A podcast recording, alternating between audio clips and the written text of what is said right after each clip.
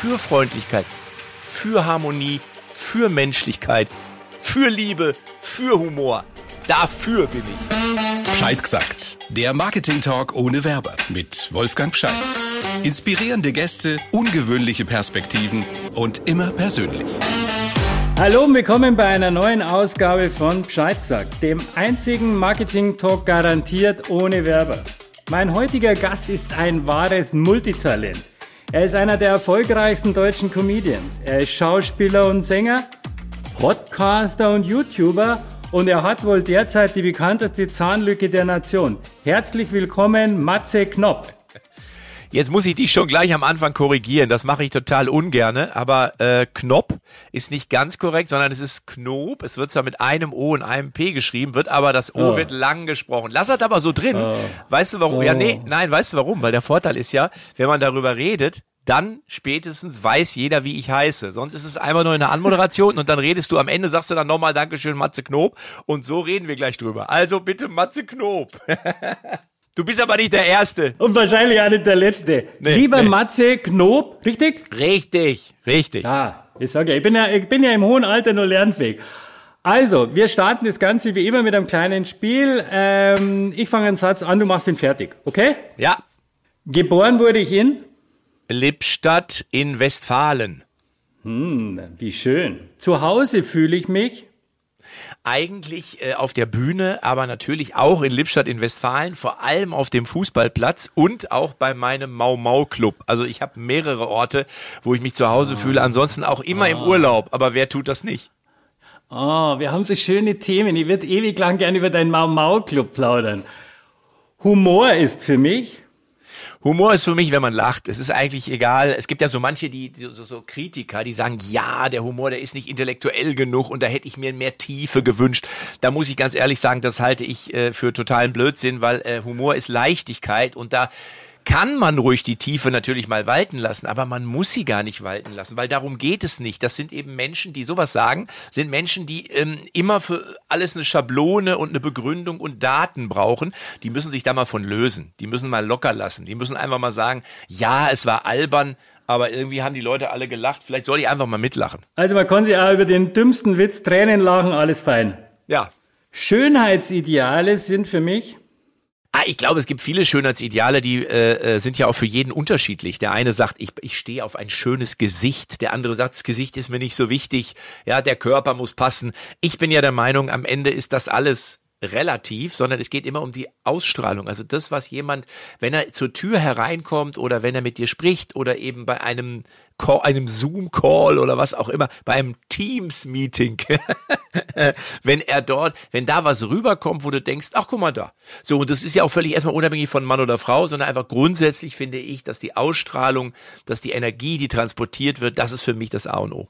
Als Bundeskanzler würde ich als erstes ich würde als erstes mal abschaffen, dass die Leute sich in diesen Tagen immer alle äh, gegenseitig immer, äh, ich will nicht sagen runtermachen, aber mehr oder weniger anmeckern, anfeinden, sondern einfach mal ein bisschen Versöhnlichkeit, dass man sagt, so, jetzt setzen wir uns mal alle an einen Tisch und wir lassen jetzt auch mal alle Argumente zu und hören uns mal wirklich die Meinung von dem und von dem und von dem an und dann überlegen wir uns, wo wir am Ende rauskommen. Dass das sicher schwierig ist, weil wir haben ja 80 Millionen in Deutschland, da brauchen wir nicht drüber reden, aber ich finde, den Anfang müsste mal einer machen, weil dieses ewige, ja, aber der hat gesagt, oh, wie kann der denn nur? Und oh, guck mal, der geht auf die Straße, ich auch. Und das führt doch, das ist ja, wir haben auch so ganz viele Kampagnen mittlerweile, wo immer alles gegen irgendwas ist, ja.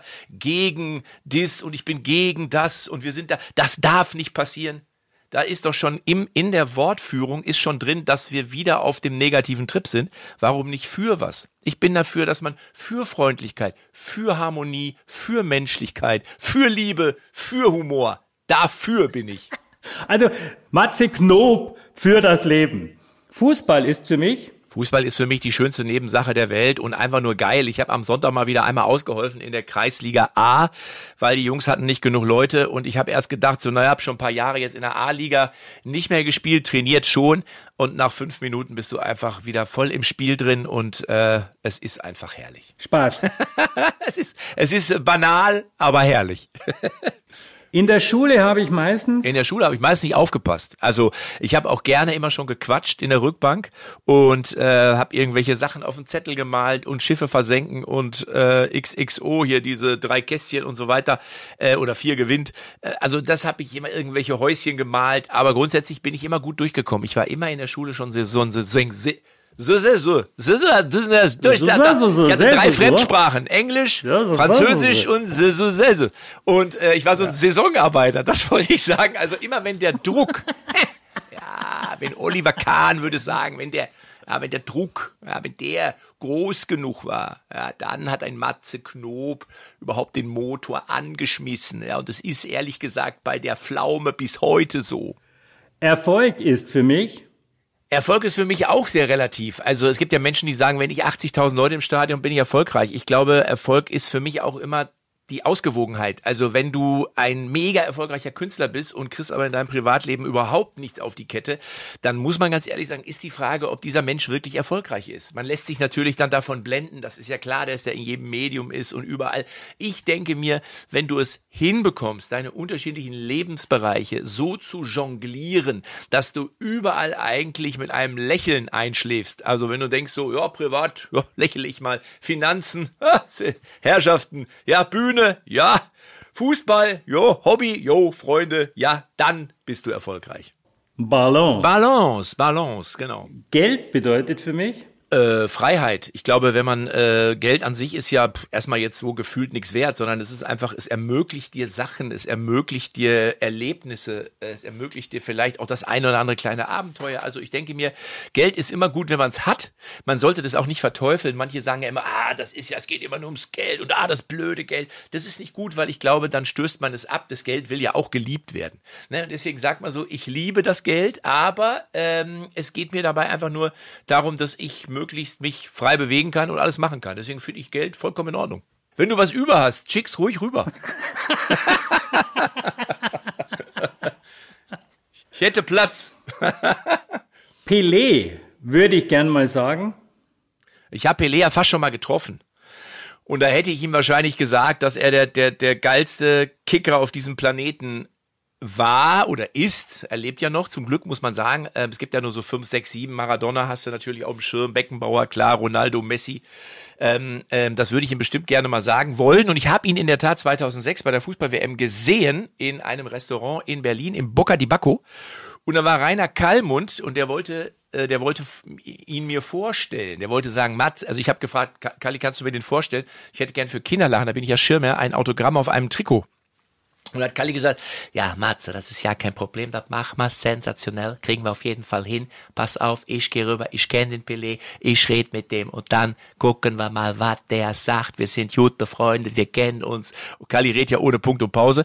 Naja, und am Ende hat er dann auch, ist er hin und hat mit diesem Security-Mann gesprochen und Pelé hat genickt, er hat mit mir noch gewartet an so einem Tisch und irgendwann steht der Pelé auf, die ganze Familie, der, der ganze Family war der da, steht auf, die Kellner drehen komplett durch, weil es war Finale der Fußball-WM. Italien gerade Weltmeister geworden gegen Frankreich. Und es war ihm auf jeden Fall zu viel. Er geht an Kalli und mir vorbei aus dem Restaurant raus und weg. Und Kalli guckt mich an und sagt, ja, Matze, muss auch hingehen. Ne? So. also, das sage ich immer heute noch. Da sage ich, Kalli, die Hilfe, sensationell von dir. Ja, manchmal schrammt man einfach knapp daneben. Ja, ja. Aber schön. Und am Ende gibt's eine traumhafte Geschichte. Ja, ist ja aber Ja, so sehe ich das ja auch. Also die Geschichte erzähle ich auch immer mal wieder auf der Bühne, weil die einfach, die ist noch ein bisschen ausführlicher, weil da waren auch noch, äh, Herbert Grönemeyer war auch noch im Laden. Also da ist auf jeden Fall, das erlebst du auch nicht alle Tage, was ich da erlebt habe. Und deswegen ist die Geschichte wahrscheinlich geiler, als wenn ich das Autogramm bekommen hätte. Ja, ja. Und vielleicht, du hast ja nur Chancen. Also er ist ja noch ganz rüstig. Ja, also deswegen, möglich ist alles. Jetzt steigen wir mal ein in Matze Knob. Wo ging denn alles los? Warst du ein Klassenclown?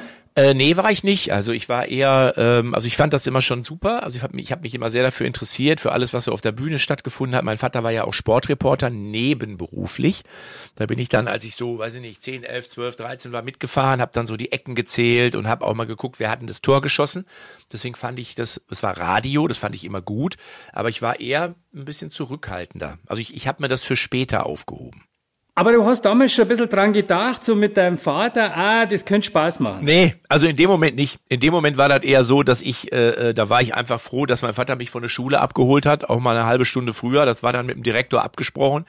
Der hat gesagt, na ja, wenn schon einer hier bei uns vom Ra fürs Radio arbeitet, dann darf der Junge mal eine halbe Stunde eher gehen. So. Und ich fand den, den Kuchen, den es auf der Pressekonferenz gab, den habe ich immer gemocht, weil der immer sehr lecker war. Der lag da auch immer, wurde von den Journalisten nicht angerührt und habe ich dann in der Pause den schon gegessen.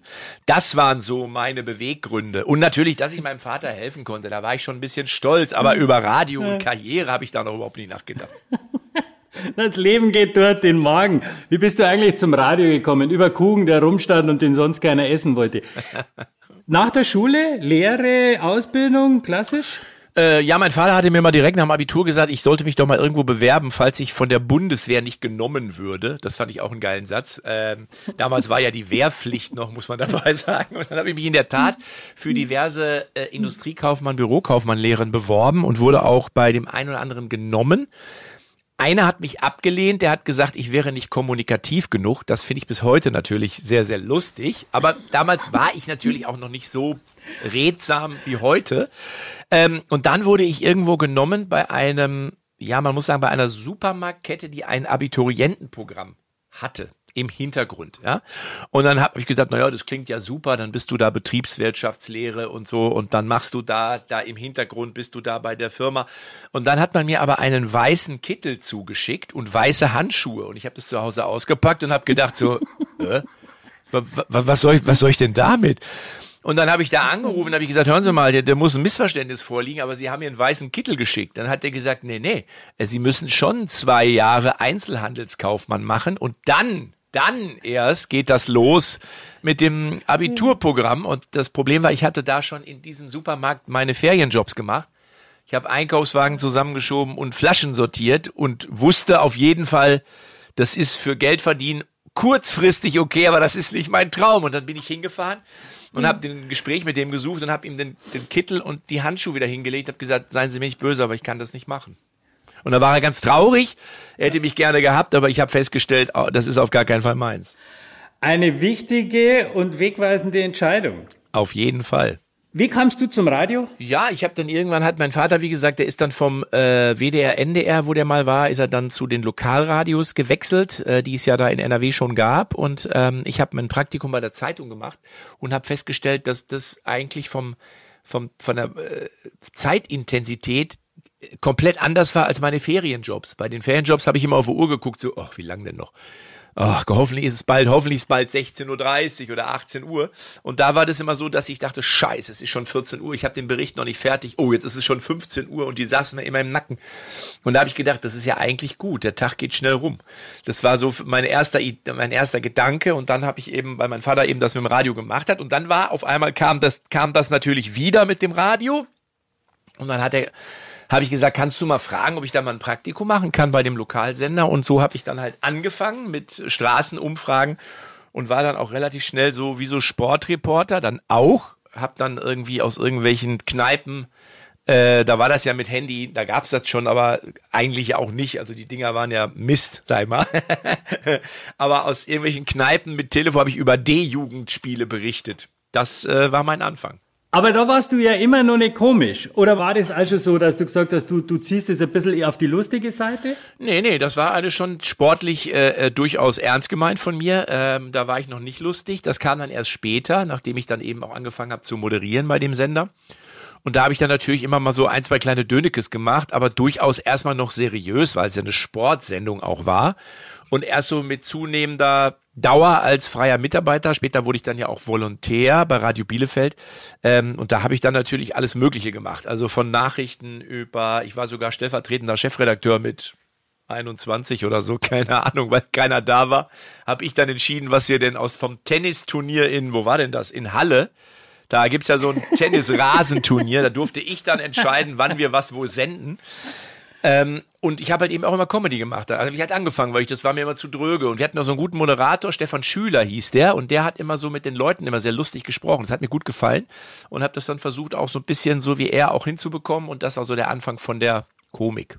Und hat man dich dann entdeckt? Also kam dann irgendwie so ein Scout und hat gesagt, hey, das, was du da machst, ist super, komm doch mal zu uns und mach da. Da oder? kam ein Spielerberater, der auf der Tribüne saß und gesagt hat, hier, Da, der dunkelhaarige, lange, dünne, den. Nein, ich hatte, ich habe, es gab, es wurde bei Radio NRW, das ist das Rahmenprogramm für alle Lokalsender in Nordrhein-Westfalen, das muss man vielleicht erklären. NRW gibt es nach außen hin nicht, aber die beliefern quasi die Lokalsender.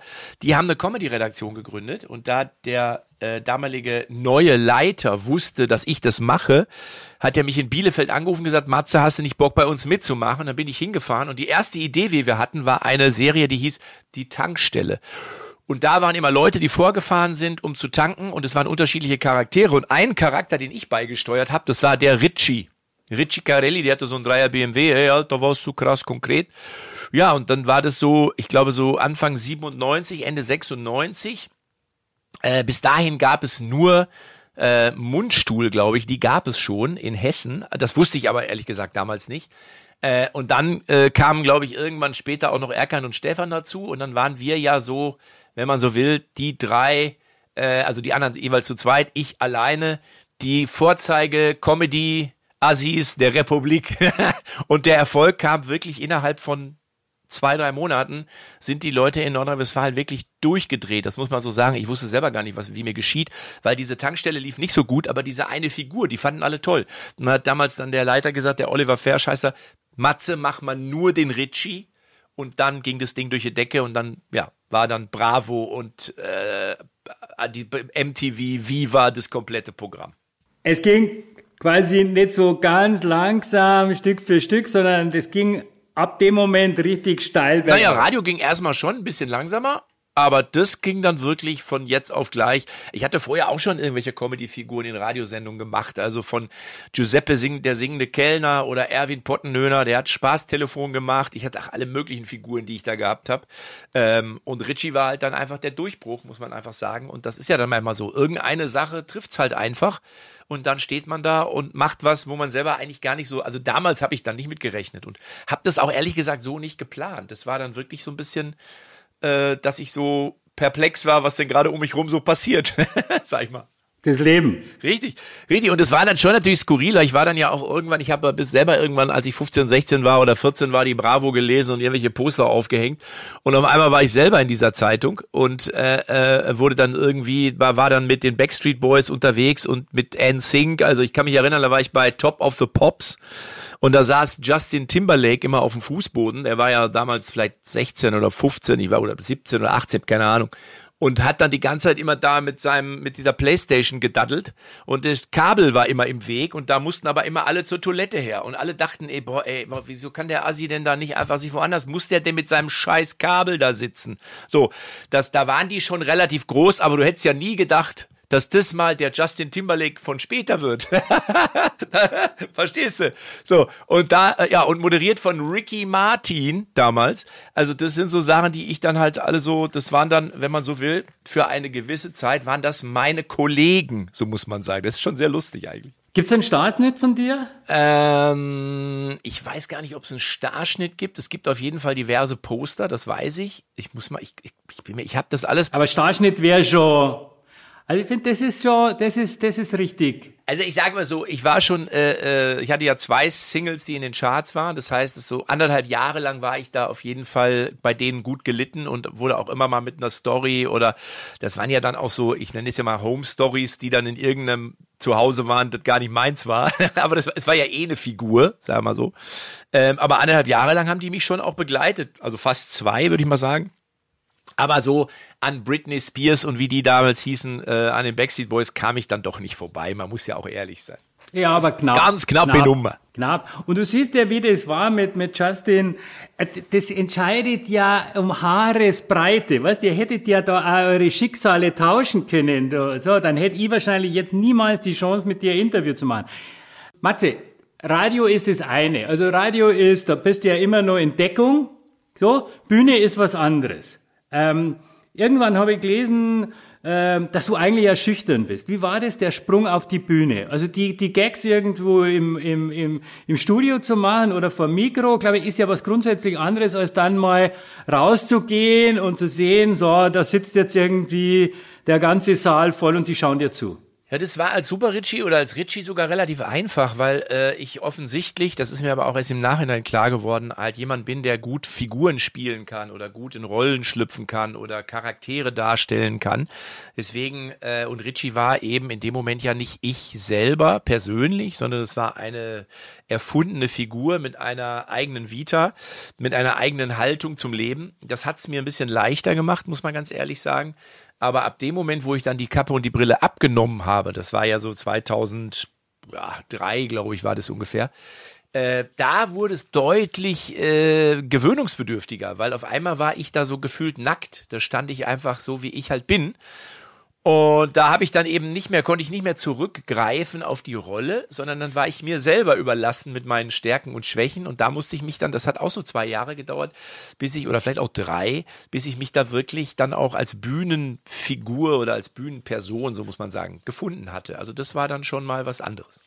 Hast du Lampenfieber? Ja, auf jeden Fall. Also das ist, ich glaube, das ist auch ganz wichtig. Also weil im Endeffekt Lampenfieber ist ja eine gewisse Anspannung, die du natürlich hast, weil du immer die Sorge hast, es könnte was schiefgehen, obwohl man eigentlich ja weiß, dass man das kann, aber dann, man hat ja schon alles erlebt. Also gerade wenn du das so lange machst wie ich, dann gibt's ja immer Sachen, wo du denkst, ey, dass das heute passiert, hätte ich auch nicht geglaubt. Äh, ich habe mal bei einer Aufzeichnung, bei meiner letzten Solo-Programm-Aufzeichnung, habe ich von meinem, meiner Perücke ein Haar verschluckt und konnte wirklich eine Viertelstunde nicht sprechen und gar nichts. Und das ist natürlich dann in dem Moment stirbst du da auf der Bühne. Das ist die absolute Hölle. Mittlerweile bin ich gro also, also erfahren genug, um das auch irgendwie zu überspielen irgendwann, also dass du wieder zurückfindest. Aber wenn du das nicht, also die Erfahrung nicht hast, ja, dann hast du natürlich ein Riesenproblem. So, und deswegen hast du immer Lampenfieber und es ist aber auch gut so, weil es entlädt sich dann dieses Lampenfieber auf der Bühne und wenn du rausgehst, ja, dann hast du auch keine Zeit mehr für Nervosität, dann musst du einfach liefern. Ähm, lass uns ein bisschen über Humor sprechen. Wir haben jetzt ja eingangs schon gesagt, du sagst, Humor ist einfach im Grunde genommen, ähm, wenn, wenn man lacht, ja. wenn irgendwas irgendwem zum Lachen bringt, also auch nicht viel über den Hintergrund nachdenken, muss nicht verkopft sein oder so.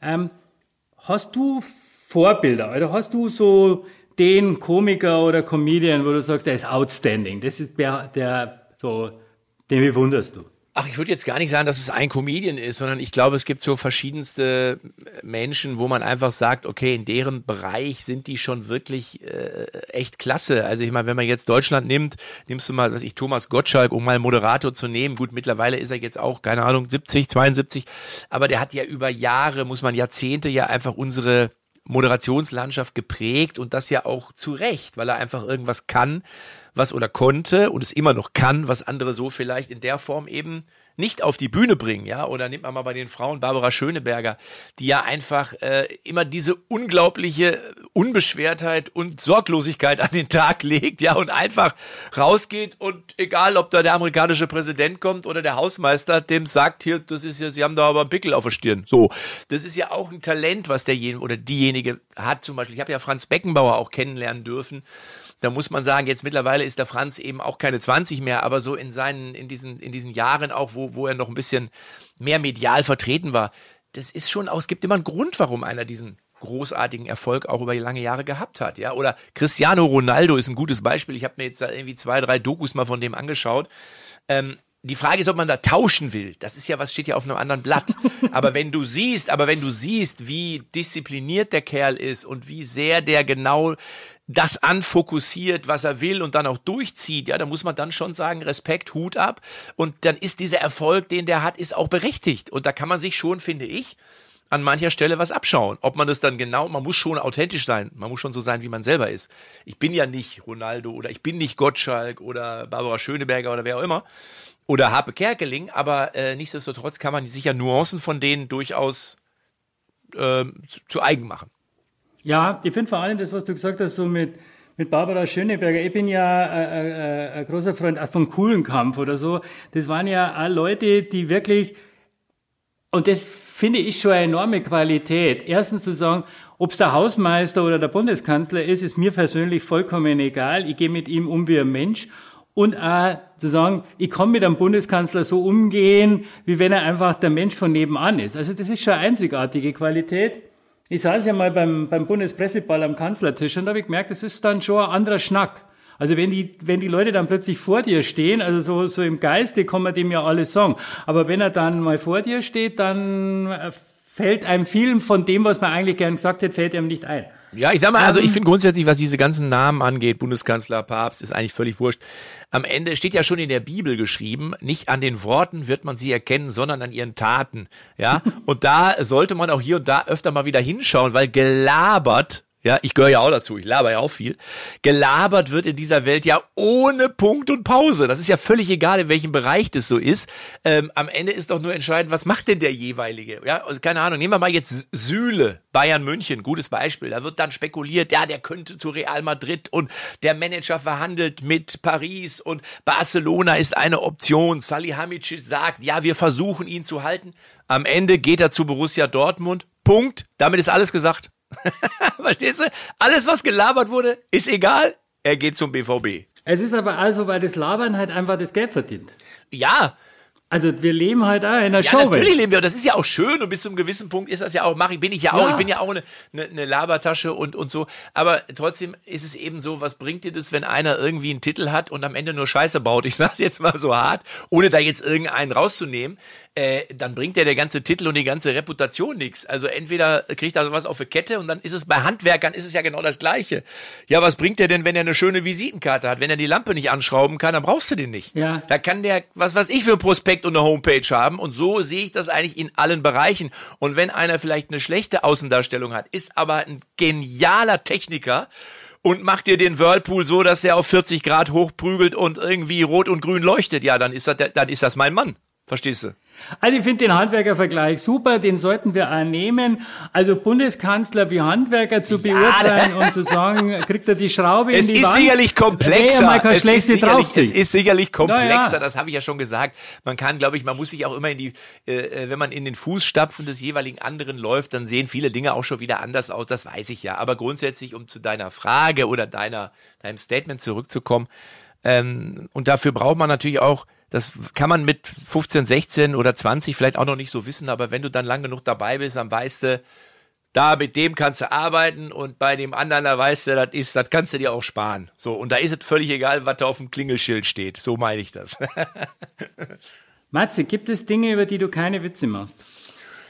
Ähm, ich, auch da muss ich ganz ehrlich sagen, ähm, haben wir Deutschen leider zu diesem Thema Comedy manchmal so ein etwas gespaltenes Verhältnis, weil wenn du so mal in Amerika bist oder du bist in England und gehst in eine Comedy-Show, die machen über alles und jeden Witze.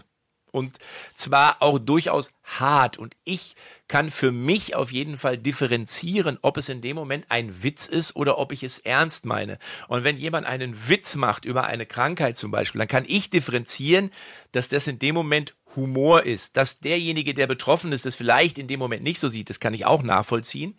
Äh, Ich glaube aber, dass Comedy auch immer eine Möglichkeit ist, um schwere Themen in ein gewisses, in ein, in ein Wohlgefallen aufzulösen oder in eine gewisse Leichtigkeit. Wenn man demnächst bei jedem Thema sagt, ah, oh, nee, ei, ein Dicke, über, nee, Witze über Dicke, nee.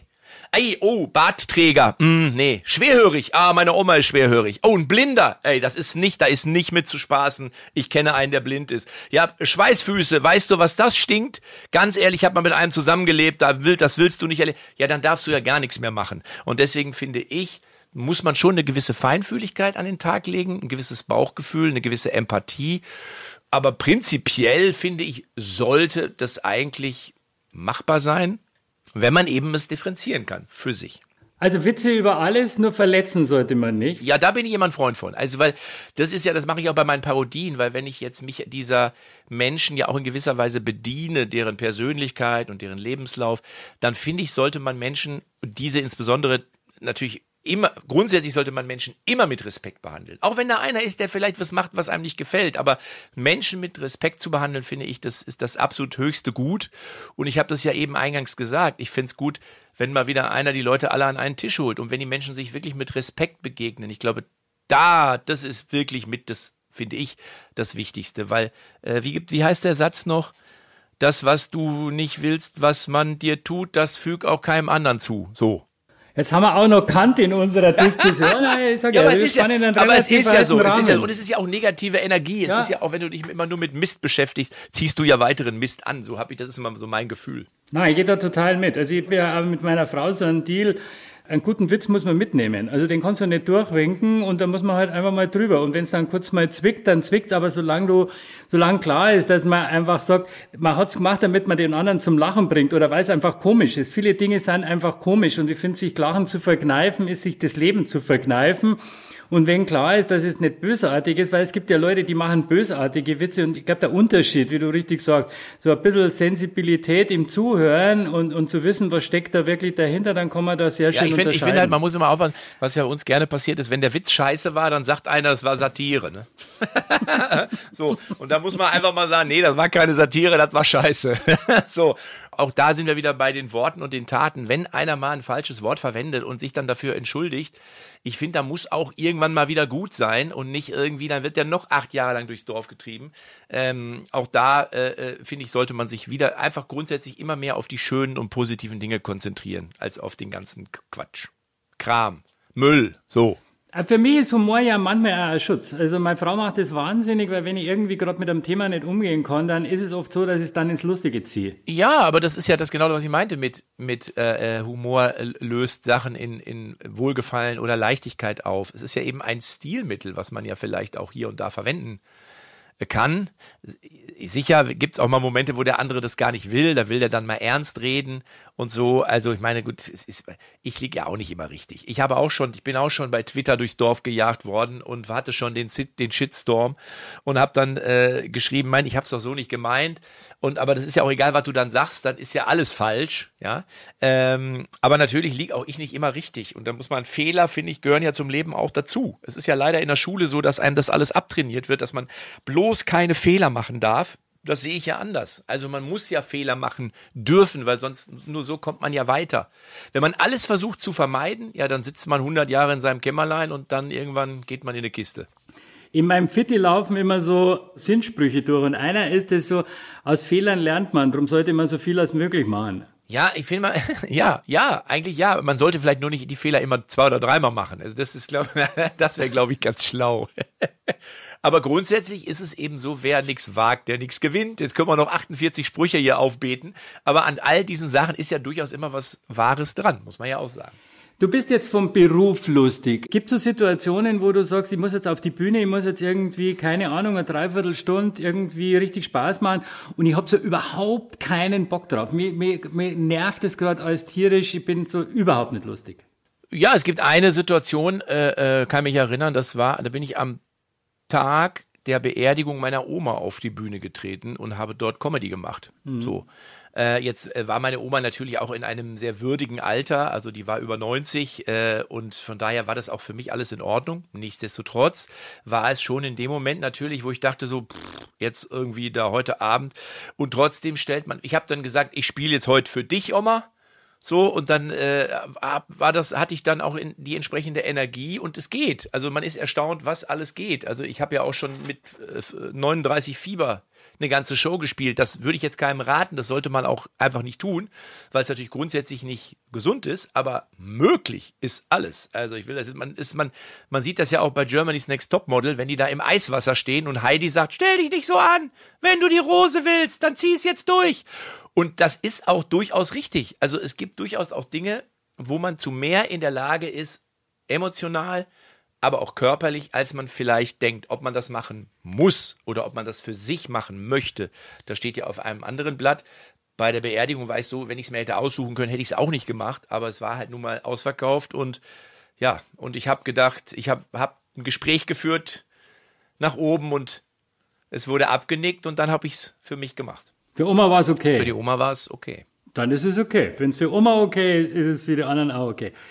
Ähm, Jetzt mal so, so ganz praktische Dinge. Wie schreibt man Witz? Indem man einfach rumblödelt, indem man einfach Assoziationen aneinander reiht, indem man Brüche sucht, indem man spontane Wendungen versucht zu finden, indem man Überhöhungen sucht. Ja, keine Ahnung, wenn ich jetzt deinen Bart zum Beispiel nehme, dann könnte ich jetzt sagen, ja, das ist einfach nur ein Bart, ja, oder ich könnte sagen, guck mal, deine Nasenhaare sind zu lang, die wachsen dir schon um den Mund rum, ja, oder hör mal, der Flocati, in welchem Baumarkt gibt's denn den? Oder äh, ich sehe, du lachst überhaupt nicht, aber ist ja auch egal. Das ist ja auch nur Brainstorming und Assoziation. Ja. und daraus suchst und irgendwann hast du aber eine Idee, ja, wo du sagst, äh, guck mal, die ist es doch. Ja, das ist, du hast bei der Geburt ein Stück von der Umrandung mit rausgerissen, zum Beispiel. Ja, und dann würde ich sagen, oh, der ist, da hat er gelacht, den nehmen wir mal und probieren den mal aus. Also der war nicht schlecht. Ja. Ja. Schreibst du das alles selbst oder, oder, oder, oder hast du da Leute, die, die dazu arbeiten, ähm, die AGEX für dich schreiben? Beides. Also ich schreibe selber und ich habe auch jemanden oder, oder zwei, drei, die für mich auch was schreiben. Das hat einfach den Vorteil, dass du, wenn du zu zweit bist, einfach eher dieses Ping-Pong-Spiel hast, was ja auch Spaß macht und Freude bereitet und man dann auch wirklich im besten Fall, wenn man schreibt, auch selber herzlich lacht, abends ins Bett geht und sich sagt, ich hatte eigentlich einen schönen Tag, der war sehr humorvoll und wir hatten gute Ideen. Also vertraust deinem Bauch. Wenn du lachst, dann sagst du dir, äh, äh, passt. Ja, erstmal. Also ich habe das hab mal, das habe ich alles schon erlebt, dass du selber der Meinung bist, das ist der geilste Witz überhaupt, ja, und du hast dich in die Pointe verliebt und dann gehst du auf die Bühne und haust den raus mit einer Selbstverständlichkeit und denkst dir, jetzt bombe ich sie weg, ja, und dann kommt nichts. Totenstille und du denkst so, okay, vielleicht war das Mikro ein bisschen leiser, redst nochmal mit dem Techniker, mach ein bisschen lauter und so weiter, dann machst du das am nächsten Tag nochmal, selbe Reaktion und am dritten, vierten Mal dämmert es dir, dass du der Einzige bist, der diese diesen Gedankengang vielleicht amüsant findet und da musst du den halt leider auch aus deinem Programm rausschmeißen. Es tut dann weh, aber es ist so. Kill your babies oder kill your darlings. Bei wem probierst du deine Nummern aus? Gibt es so jemanden, wo du sagst, dem Spiel das vor, der, wenn der lacht, dann oder, oder auf den Höhe? Oh, naja, also ich mache viel mit meinem Bruder zusammen, mit dem wir ja viele Videos drehen für YouTube oder auch eben für die ganzen Social Media Kanäle, TikTok und Twitter und Instagram und Facebook, was wir da alles so hat und braucht. Ähm, und da siehst du ja auch, wie die Leute darauf reagieren. Das ist ja auch so, ne? Du siehst ja schon, bei welchen Sprüchen kommen auch mal ein bisschen Feedback. Das ist zwar dann nicht das Klatschen des Publikums, aber bei meinem Bruder ist es auch so. Der, da sehe ich ja auch schon so, hm, findet er das jetzt lustig oder findet er das nur so bedingt gut? So. Also auch durchaus im Alltag oder beim Mau Mau Club oder beim Fußball kann man mal was ausprobieren. Aber ich bin auch ein Freund davon, dass man nicht immer arbeitet, sondern auch wirklich einmal nur mal privat ist. Gut, dann kommen wir zu deinem Lieblingsmotiv Fußball. Also du, du ziehst ja gerade äh, recht viel Parodien aus dem ganzen Fußballumfeld raus, aber der Fußball ist, ist äh, irgendwie, es gibt ja so mehrere Berührungspunkte in deinem Leben mit Fußball. Was ist, wo überall würdest du sagen, ist Fußball für dich ein Thema? Äh, Fußball ist für mich, äh, also bedeutet natürlich erstmal Bewegung und äh, äh Sport äh, Gesundheit, also relativ gesehen, aber auch nur, weil ich hatte schon einige Verletzungen, aber grundsätzlich ist Bewegung ja erstmal gut. Ablenkung, also wenn ich äh, Fußball spiele, dann denke ich über die Ecke nach oder über den Pass und über den Torschuss, aber nicht darüber, in welcher Fernsehsendung ich vielleicht mal sein müsste. Also man ist dann wirklich im Hier und Jetzt, also ich zumindestens. Ähm, und ich gucke es mir auch gerne im Fußball an, analysiere auch so ein bisschen. Also deswegen ist das eine, auf jeden Fall eine Leidenschaft von mir, muss ich sagen. Aber ich bin damit groß geworden, aufgewachsen. Mein Vater war Fußballtrainer lange Zeit. Äh, bis vor drei Jahren, glaube ich, hat er noch eine Jugend trainiert. Also von daher in meinem Leben gab es das immer und wird es das immer geben. Da haben wir ja eine wunderbare Gemeinsamkeit. Also mein Vater war ja auch äh, Schüler- und Jugendtrainer. Gott sei es gedankt im, im, Nachbar, im Nachbarort, also bei Oberschleißheim und ich habe bei Lohof gespielt. Ja.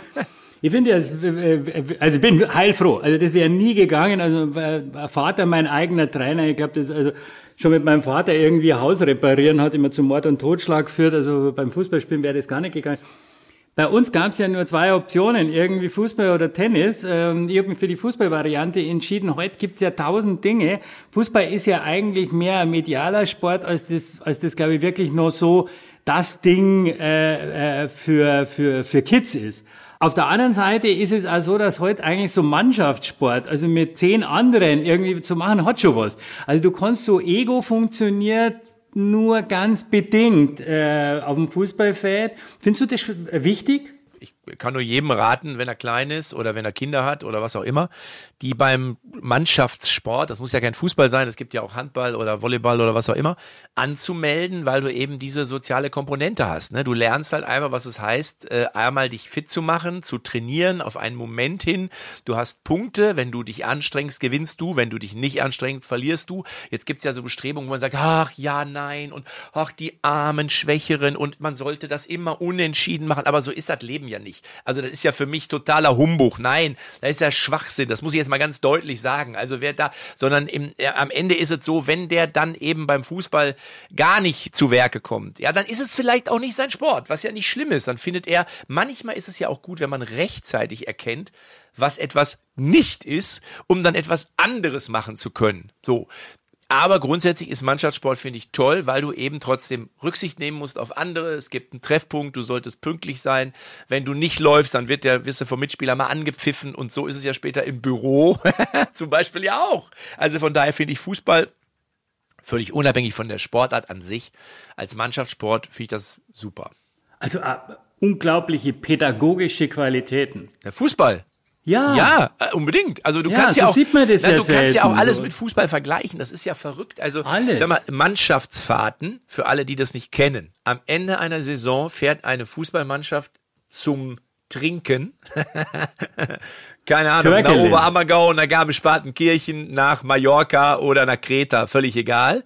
So, um dort eigentlich das eigentliche Saisonziel zu beschließen, nämlich trinken. So. Äh, und jetzt ist aber folgendes, jetzt erkennst du an der Mannschaftsfahrt, erkennst du, wie diese Mannschaft funktioniert. Habe ich alles schon erlebt. Mallorca, du gehst raus, die Mannschaft ist bis morgens um 4 Uhr zusammen, feiert in irgendeiner Lokation, weißt du, in der Tabelle stehen die oben. Geht der Erste aus dem Hotel nach rechts, zwei gehen nach links, der Dritte geht allein zum Strand, weißt du, die spielen unten und kriegen nichts auf die Kette. Es ist wirklich so. Du kannst es wirklich anhand von diesen privaten Sachen, kannst du es ablesen. Und ich sage dir, in einer Firma ist es ganz genauso. Mach mal so irgend so einen Ausflug. Wenn die zusammen sind, ist es eine gute Truppe. Wenn der eine, oh nee, hm, ich habe keinen Bock und ah nee, ich komme nicht, ah nee, ich habe Kopfschmerzen. Der dritte, ich muss eher gehen und so weißt du genau, wie der Laden läuft. So, jetzt kommen wir zum Marketing-Blog. Also das ist ja Marketing-Talk. Äh, bereit? Jetzt gibt's wieder so kleine, kurze Fragen. Ja, ja. Bist du Markenkäufer? Nee, mir ist das eigentlich egal. Also ich sag mal so, ich bin da überhaupt nicht so. Also es ist eher so, dass es, wenn ich, wenn irgendwo groß irgendwas draufsteht, ist es für mich eher immer ein Grund, es nicht zu kaufen. Also ich bin da eher abgeschreckt. Äh, ich, also ich sag mal so, ich kaufe es, wenn die Qualität gut ist und sollte dann da Boss oder Prada oder keine Ahnung was draufstehen. Äh, naja gut, da steht's halt drauf. Aber ich würde es nicht nur deswegen kaufen. Dann würde ich sagen, du bist mal eher kein Markenkäufer. Ja, nee, nee, bin ich, würde ich sagen, also es gibt sicherlich äh, Produkte, wo ich einfach sage, da ist die Qualität einfach so gut und deswegen kaufe ich dann die Marke, aber nicht ob der Marke wegen. Also nicht, weil ich sage, guck mal, ich habe jetzt einen neuen Apple oder ich habe jetzt einen neuen was weiß ich was, sondern ich kaufe es dann, wenn ich denke, das ist für mich das bessere Produkt. Ah, schön. Das hast du jetzt aber schön gesagt. Für welche Marke würdest du auf keinen Fall Werbung machen? Boah, für welche Marke würde ich auf keinen Fall Werbung machen? Ist natürlich jetzt ein, ein weit, also das ist eine, eine schwierige Frage. Es gibt ja, Ja, ja, du, ja, du ja, siehst, also ich sag mal, als. Ja, als Beispiel, du siehst jetzt ja im Moment ist natürlich jetzt im Zuge dieser ganzen Gesundheitsdiskussion sind dann da hier und da mal die Pharmakonzerne ein bisschen in die Dings geraten. Ähm, dann hast du aber auch, was der eine sagt, Alkohol, das kannst du nicht machen. Du kannst doch nicht Werbung für Bier machen oder für Maria Kron. Ja, Zigaretten, um Gottes Willen, wie kann man denn da Werbung machen? Das ist ja alles draufgeklebt. Auf der anderen Seite machst du Werbung für Gummibärchen, ist auch die Frage, ist es wirklich gesund oder am Ende ist es auch nur Zucker? Ne? So, ich, das ist eine ganz schwierige, eine sehr gute Frage, finde ich, aber eine schwierige Frage. Ich glaube, das muss auch wirklich jeder, da muss man, glaube ich, in sich gehen und muss überlegen, okay, wo glaube ich, ist ein Mehrwert für die Menschen da draußen. Am Ende musste auch mal sagen, jetzt mache ich halt mal Werbung für ein gutes Bier. Ich habe einen Bekannten gehabt, der kam aus Regensburg, der hat gesagt, das ist ein Hopfentee. Ja, der ist ein Hopfentee, der ist gesund. Da ist, wenn du da jeden Abend eine Flasche trinkst, da bist du ein Pumper gesund. Weißt du, und dann ist das alles in Ordnung. Und dann musste die Frau ihn immer aus der Kneipe abholen, aber es ist, ich weiß gar nicht, wie alt er geworden ist. Ich glaube, es war stattlich. Also von daher ist es ja auch, ich habe ja auch schon mit Bitburger was gemacht oder mit Warsteiner oder Krombacher oder so. Also deswegen, ich glaube, das ist, da muss man wirklich ins Detail gehen und wirklich gucken, es gibt ja auch bei Pharmaprodukte, wo ich sage, die sind super und bei anderen sagst du, boah, weiß ich nicht. So und so ist es bei Süßigkeiten genauso. Mamba ist vielleicht gut, ne? Äh, Chio Chips ist vielleicht auch gut. Ist ja im, mein Vater hat immer gesagt, äh, die Menge macht's. Eine Tüte Chio Chips ist gut. Zehn sind ungesund. Herr Knopp, danke für diese sehr kurze und pointierte Nein, das ist, Antwort das ist nicht so, das ist, aber das ist ja nicht so einfach. Also muss man ganz ehrlich sagen, ich würde jetzt zum Beispiel keine Zigarettenwerbung machen, einfach weil ich nie in meinem Leben geraucht habe. Verstehst du? Ja. So. Äh, aber äh, wenn jetzt einer sagt, ja, mach doch mal Werbung für einen Cocktail, und sage ich, naja, wenn der geil schmeckt. So, hast du aber auch Leute, die sagen, ja, wie kann der denn Werbung machen für einen Cocktail mit Alkohol? Gut, wenn der jeweilige damit nicht umgehen Wenn kann. das Kinder sehen. Ja, genau. Wenn das Kinder sehen. Wenn der jetzt damit nicht umgehen kann, der Erwachsene ist ja genauso. Ja gut, dann äh, ist das grundsätzlich ein Problem, aber so ist es eben in allen Dingen. Welche Marke verbindest du mit deiner Kindheit? Bevor ich das sage, wollte ich noch sagen, ich habe äh, neulich mal Werbung gemacht für einen Kloschüsselhersteller. Ja, eine Klobrille, die von unten Wasser quasi in, gegen deinen Allerwertesten. Da war auch die Diskussion beim Management, können wir das machen? Ja, und da habe ich gesagt, na ja, also äh, ich bin ja Comedian. Also für einen Comedian zum Beispiel finde ich geht's. Das ist ja auch immer die Frage, wie ist die eigene Haltung zu dem Produkt. Ne? Und wenn du es mit Humor machst, ist es auch wieder eher möglich, als wenn du es ernst vielleicht sagst. Äh, wie war deine Frage nochmal? Ich würde jetzt gerne mal wissen, wie deine Haltung äh, zur Kloschüssel ist. Zur Kloschüssel? zu, zur Kloschüssel meine Haltung gut. Jeder sitzt drauf und wenn die beheizt ist und von unten auch noch Wasser kommt, wenn äh, äh, sozusagen der die Schrottpresse dreckig ist, dann ist das doch in Ordnung. Ja, ja, finde ich. Ja. Ja, ja, also ja, ja, Für mich war das auf jeden Fall Wohlergehen. Es war ja, aber es aber es klingt für viele erstmal doof, ne? Nee, für ja. ein Klo, nee. Nee, dabei habe ich gesagt, ja, aber was ist denn da schlimmes dran? Also, und als Comedian erstmal gar nicht, so lustig. Aus Scheiße Geld gemacht, weißt du? Der war jetzt war auch nicht schlecht, war aber auch nicht schlecht. Ja. Aber du hattest jetzt auch Zeit, das Thema so langsam, ich komme jetzt langsam auf die Schliche. Du kringelst so ein Thema langsam ein. Das ist eine Indianerstrategie, bis du dann irgendwie den Witz zu dem Thema hast und dann haust ihn raus. Übrigens, die Frage, die ich dir eigentlich gestellt habe, war, welche Marke verbindest du mit deiner Kindheit? Ach, das sind einige. Also da ist da, glaube ich, äh, Delial, das war, glaube ich, so eine Sonnencreme. Äh, natürlich Stimmt. Nutella, glaubst glaube ich immer schon. Äh, Kinderschokolade, ja, das sieht ja eigentlich noch genauso aus wie damals. Äh, dann gab's doch hier, wie die heißt hier nochmal hier, Ariel, war das nicht die Clementine oder war das Persil? Du weißt, was ich meine, ne? Diese Frau. Ja, ja. Ja. Die eine hatte immer Angst und dann ging so ein dann, dann ging so ein kleiner Geist raus, ja. der so irgendwie gesagt hat, hey, pass bloß auf, warst das richtig? Ja, Meist, Meister ja. Propper zum Beispiel gab's ja. Etwas später Super. kam ja immer dann hier Villa Riba und Villa Bajo, fand ich sensationell. Ah, cool. ne, das war dann jetzt nicht mehr meine Kindheit, aber das war auch zum Beispiel cool. Also von daher, ich fand ja früher war die Werbung insofern etwas liebevoller, weil da kamen die Mainzelmännchen immer nach jedem Spot. Ich weiß nicht, ob du das noch ja. weißt. Ja, und ja, ja, äh, das kannst du heute bei YouTube auch manchmal noch gucken. Und das fand ich eigentlich viel schöner, weil da habe ich nämlich die Werbung geguckt als Kind, weil ich wollte immer, hab immer auf den nächsten Spot von den Mainzelmännchen gewartet. Heute schalte ich immer weg oder gehe aus dem Raum. Weil wenn die Mainzelmännchen kämen, oder nimm doch mal hier diese, kennst du diese Sexy Girls von DSF? Die Sport-Sexy-Clips. Stell dir vor, die würden während der Werbung laufen, da würden viele Männer einfach dranbleiben. Ja, oder nackte Mainzelmännchen. Ja, äh, das ist jetzt deine Idee. Ich wäre schwierig. dann doch eher. Das ist schwierig. Ja, ja. Ich wäre ja, dann doch eher. Das Genre gibt's aber. Ja, richtig. Ja. Wenn die über 18 Aber ich merke schon, du, also äh, über Marketing kann man mit dir wirklich reden, weil du, du hast da Ideen, wie man das auflockert, weil das ist ja ein Riesenproblem, wenn, wenn keiner mehr Werbung schaut. Also ja. So, also deswegen also bei ich, YouTube gutes Beispiel ist, gut, ja gutes Beispiel ist ja YouTube. Da hast du früher einen Spot vor vor der Werbung, also vor dem Clip gehabt. Den konntest du wegklicken. Jetzt hast du oft zwei. Ja, das heißt, du kannst den ersten wegklicken, den zweiten aber nicht. Geht mir schon auf den Sack. Hab ich schon eine schlechte Laune dem zweiten ja. Produkt gegenüber. Ehrlich, ich finde das zweite Produkt schon scheiße, weil sie es mir zeigen, sondern dann lieber also dann lieber zeigen, okay, das ist der eine musste gucken, der ist acht Sekunden, der ist auch gut gemacht, den gucke ich mir auch gerne an und dann ist aber auch gut. Und ohne wegklicken. Weil das ist, finde ich so, ja. ah, finde das nicht gut. Aber ist meine Meinung. Also. Nein, nein, nein, nein, nein. Da, also äh, ich habe das ernst gemeint. Du hast da ein sehr feines Gespür, weil das unterschätzt man oft, wenn du mit so, wenn du sauer rausgehst, so, das kriegt die Marke ab. Ja, ja, genau. Also das ist ja vollkommen egal, wer jetzt da gebucht hat. Aber wenn es dich nervt, dann schaust du nicht hin, sondern du siehst, dass das momentan einfach dazwischen klemmt und dann kriegt ihr den ganzen Frust ab und sie bezahlen auch noch dafür. Also äh, bin ich komplett bei dir.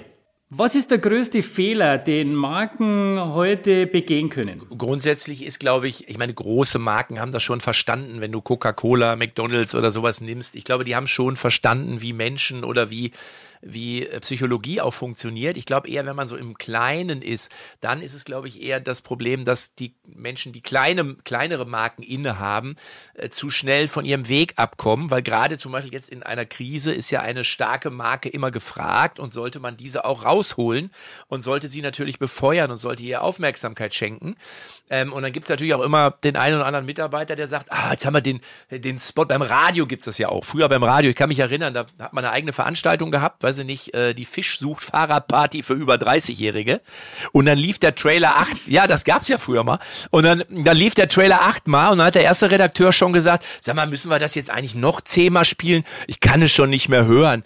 Aber Leute, die sich damit beschäftigen, die wissen, man muss, glaube ich, an derselben Stelle im Radio einen Spot, also immer um 7.20 Uhr mindestens fünfmal gehört haben oder ich glaube sogar siebenmal, damit er überhaupt abgespeichert wurde.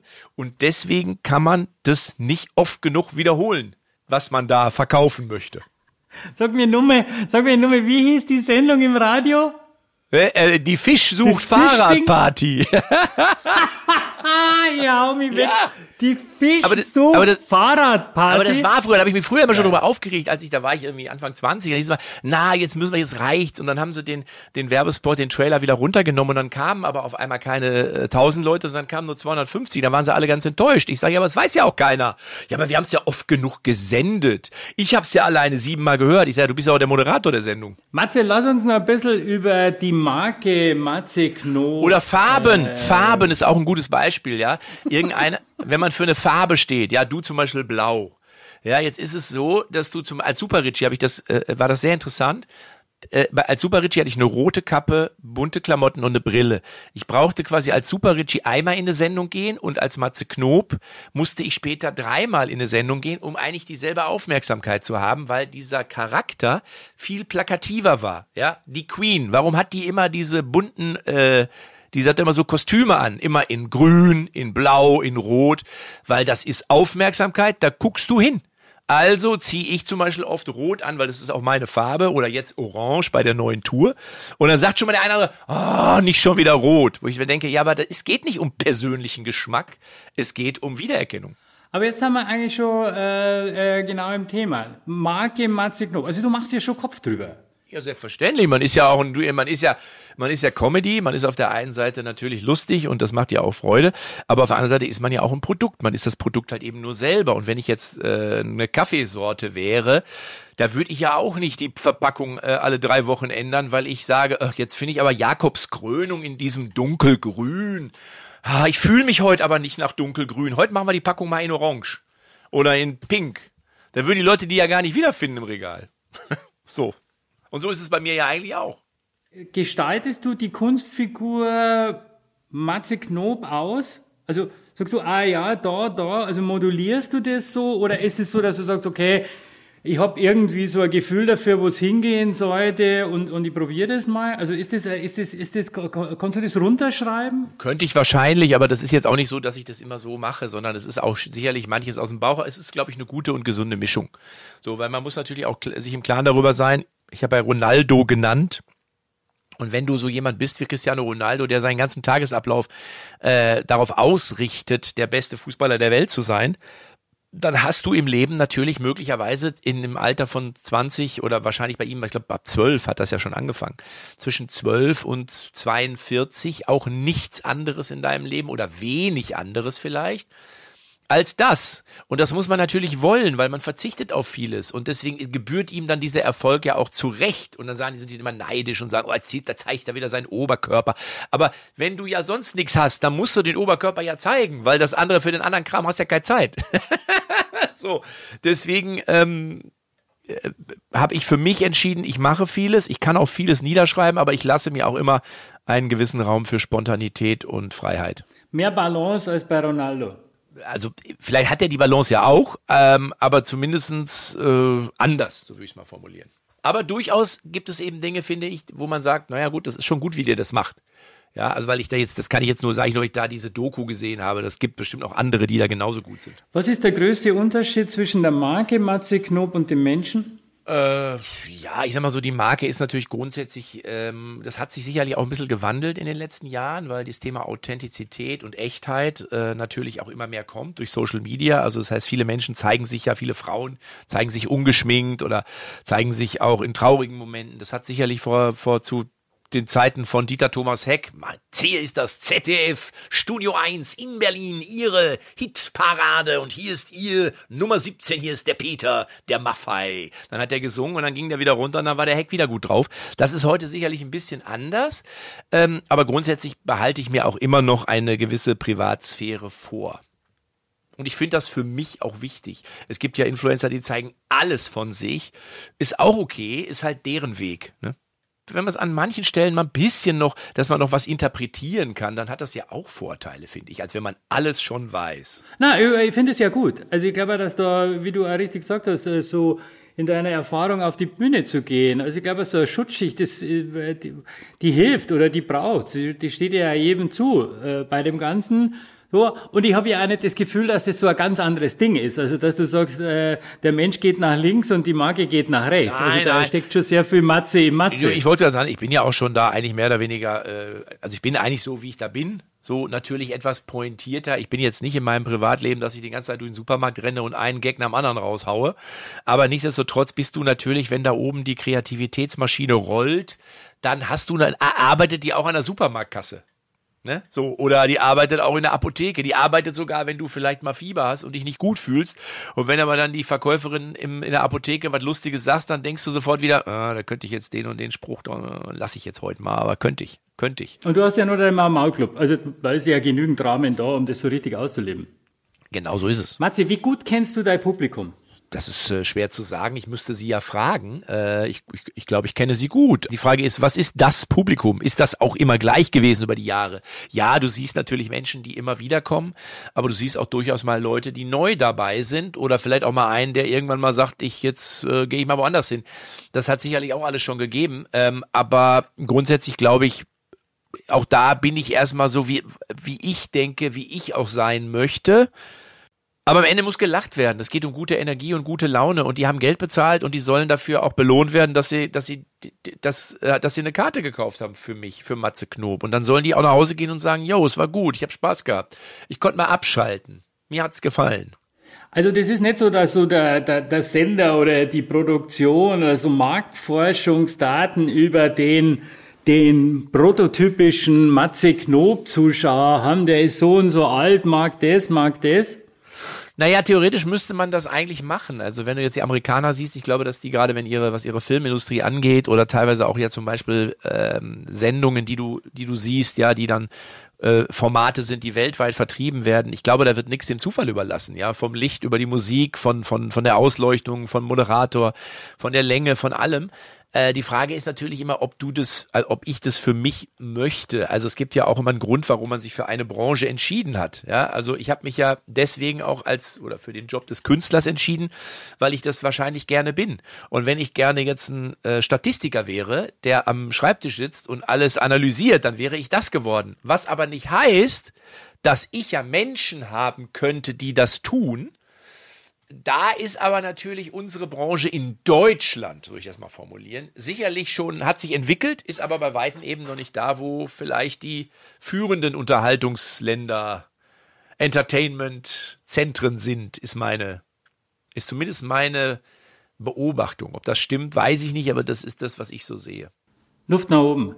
Ähm, einige deiner Kollegen schauen sie ja gerade so äh, die Sachen, die sie, die sie so quasi im Fernsehen machen anschließend sekundengenau auf die Einschaltquoten an, um zu sagen, aha, WhatsApp wer raus, welcher Gag saß, was kam wie gut. Machst du sowas?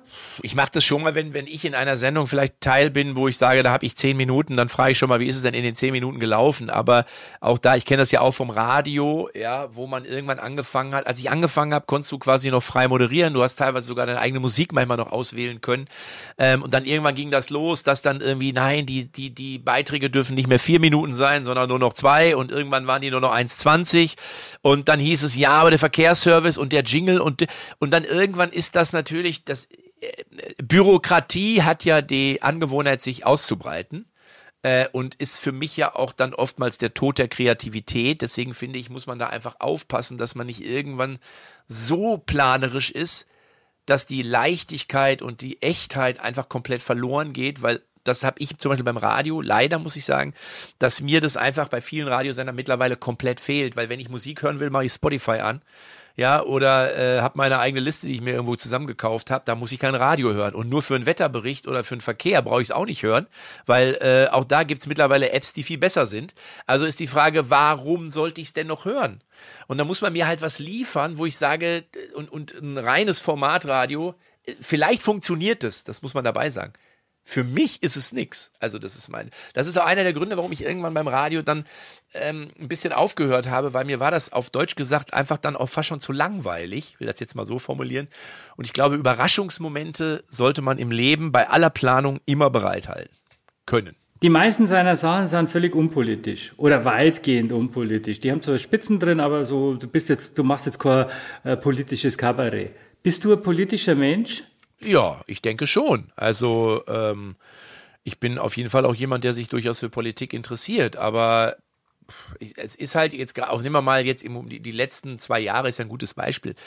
Ähm, auch da ist wieder die Frage, als was sieht man sich? Also sieht man sich als jemand, der den Daumen, den Finger drauflegt und sagt, ich muss jetzt, ich, ich äh, zeige jetzt, ich, ich kontrolliere ja, ich lege den Finger in die Wunde, ich mache auf was aufmerksam? Oder sagst du, ich möchte die Menschen eigentlich zum Lachen bringen? Ich möchte die Menschen eigentlich genau da rausholen. Ich möchte eigentlich, dass sie eine gute Energie haben und eine gute Laune. Ich sage ja, das klingt für den einen oder anderen oberflächlich, das ist es aber überhaupt nicht, sondern da habe ich mir schon sehr wohl was bei gedacht. Ähm, und manchmal wäre es wahrscheinlich einfacher, den einen oder anderen ins Programm zu lotsen, wenn ich äh, dann auch noch der 48. bin, der über Scholz oder wen auch immer noch einen Witz macht. Das kann man ja auch machen ich sehe mich als Ent Unterhalter, als Entertainer und als Comedian und mein, ich freue mich, wenn Menschen aus dem Programm gehen und sagen, ich habe gelacht. Ein Beispiel, ich war vor einem Jahr ungefähr, war ich bei Carmen Nebel und habe dort Carmen Nebel parodiert als die Schwester von Carmen Nebel. Kerner hat mich anmoderiert und Carmen wusste nichts davon. Ich kam als Karen Nebel. Und dann gab es natürlich auch da ein Feedback zu, dann hieß es, ja, hm, oh, toll, Männer, die sich als Frauen verkleiden und ha, oh, nee, und ja, er hätte, die Bewegung war nicht schlecht, aber an einer anderen Stelle hätte ich mir noch mehr gewünscht, so. Und dann hat mir eine Dame geschrieben, die war, glaube ich, 83 oder 82 geschrieben, hallo Herr Knob, ich wollte Ihnen mal eines sagen. Ich glaube, ich habe in meinem ganzen Leben noch nie so sehr gelacht, Tränen gelacht, wie in den 15 Minuten, wo Sie bei Carmen Nebel auf dem Sofa waren. Und für die eine Mail habe ich alles richtig gemacht und der andere, der da wieder das Haar in der Suppe sucht, der soll weitersuchen. Wenn er es bei mir nicht findet, woanders findet das garantiert. Für dich ist ja das Lachen wirklich ein, ein Raum.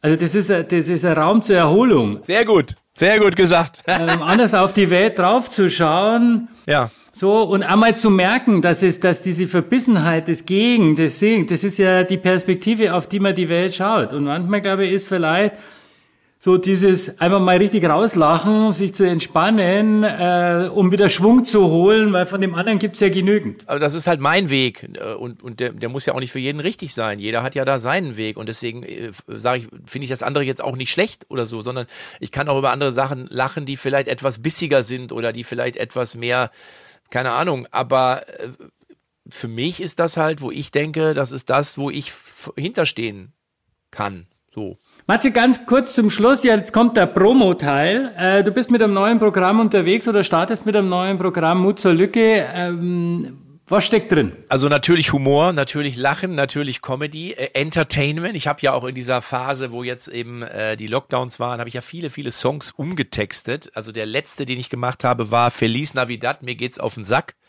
Ähm, der kam bei den Menschen sehr gut an, weil es einfach den Leuten aus dem Herz gesprochen hat. Ähm, und von daher werde ich das auf der Bühne auf jeden Fall machen. Aber es ist natürlich auch Stand-up, es ist, äh, es ist Parodie. Ich habe einen Teil, wo ähm, zum Beispiel Menschen Fragen schreiben können an mich, also nicht an mich, sondern die Prominenten. Ich ziehe das dann aus dem Topf und beantworte in den jeweiligen Stimmen dann einfach die Fragen, die die Menschen an Jürgen Klopp, Pep Guardiola, äh, Karl Lauterbach oder wen auch immer gestellt haben. Und ähm, das ist dann der spontane Teil. Ich mache ja auch mal spontan viel mit den Leuten. Am Ende, wie gesagt, ist wichtig, dass wir gemeinsam viel gelacht haben und dass sie mit einem Grinsen nach Hause gehen und vielleicht am nächsten Tag sich noch drüber unterhalten. Es wird, und das meine ich jetzt eigentlich nur einfach, es ist keine Werbung oder kein Marketing, auch, es wird geil werden und ich verspreche euch, bei Matze Knob ist gute Energie angesagt.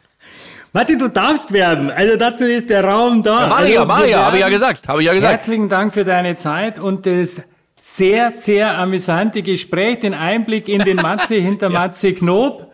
Das war gar nicht so amüsant, das war recht tiefgründig an manchen Stellen fast schon. ja, ja. Ich habe ich hab über, ich hab überhaupt gar keine Parodie gemacht. Ja, hallo, einmal Oliver Kahn, ja.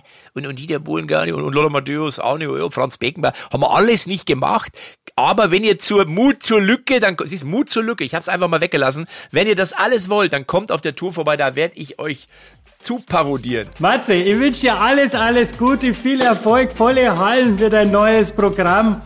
Mut zur Lücke. Danke dir. Die nächste Folge Bescheid gesagt gibt's in circa vier Wochen. Bis dahin Servus und danke fürs Zuhören und denkt immer daran, wer zuletzt lacht, lacht am besten. Wie heißt sie eigentlich mit Nachnamen? Weißt du das noch? Knob. Gut. Knob. Tschüss. Matze Knob. Tschüss. Matze, tschüss, Matze. Bescheid gesagt. Der Marketing Talk ohne Werber mit Wolfgang Scheid.